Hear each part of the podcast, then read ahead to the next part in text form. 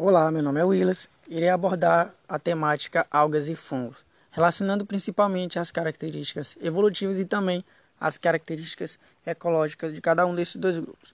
Começando primeiramente pelas algas, que são seres vivos pertencentes ao reino protista, e a maioria desses indivíduos são eucariontes, com exceção das cianobactérias, que são organismos procariontes. Se tratando de aspectos evolutivos, as algas são extremamente importantes, pois acredita que foram as algas que deram origem a todos os vegetais existentes atualmente. E as cianobactérias, também chamadas de algas azuis, são considerados os organismos mais antigos da Terra. E possivelmente foram esses organismos os responsáveis pela produção e pelo acúmulo de oxigênio na atmosfera primitiva, o que resultou na formação da camada de ozônio. Dentro da classificação das algas, existe uma linhagem chamada de algas vermelhas, onde esses indivíduos desde o início eles foram reconhecidos como um grupo independente e monofilético, já que eles não apresentam formas ciliadas. E eles vão possuir uma composição de pigmentos que vai ser bem parecido com o das cianobactérias.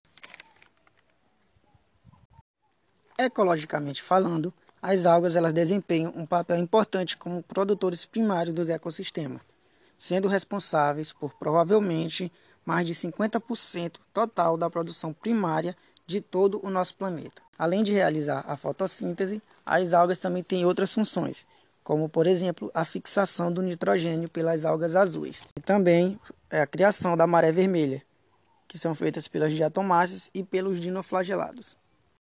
Agora já partindo para o estudo dos fungos, que são organismos que têm o seu próprio reino, ou seja, o reino fungi, onde esses organismos, a maioria deles são eucariontes. Acredita-se que esses indivíduos eles tenham surgido como um grupo independente dos animais há cerca de um bilhão de anos devido a um processo chamado de irradiação. Os fungos eles irão desempenhar um papel importante na ecologia do planeta, ou seja, eles vão ser os decompositores, decompositores primários da matéria orgânica e eles vão ser responsáveis pela reciclagem de nutrientes, ou seja, os fungos eles vão ser fundamentais para o funcionamento dos ecossistemas. E, diferentemente das, das algas, que as algas vão estar na base da cadeia alimentar, servindo como os produtores, os fungos vão estar no final do ciclo da cadeia alimentar, já decompondo a matéria e devolvendo esse nutriente para a atmosfera. Além de atuarem como decompositores, os fungos também podem formar associações mutualísticas,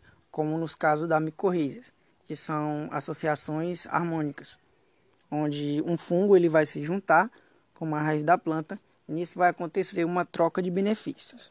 Ou seja, tanto o fungo quanto a planta eles vão sair ganhando. O fungo ele vai ganhar vitamina, vai ganhar açúcares, enquanto a planta vai ganhar sais, vai ganhar água e também vai ganhar proteção.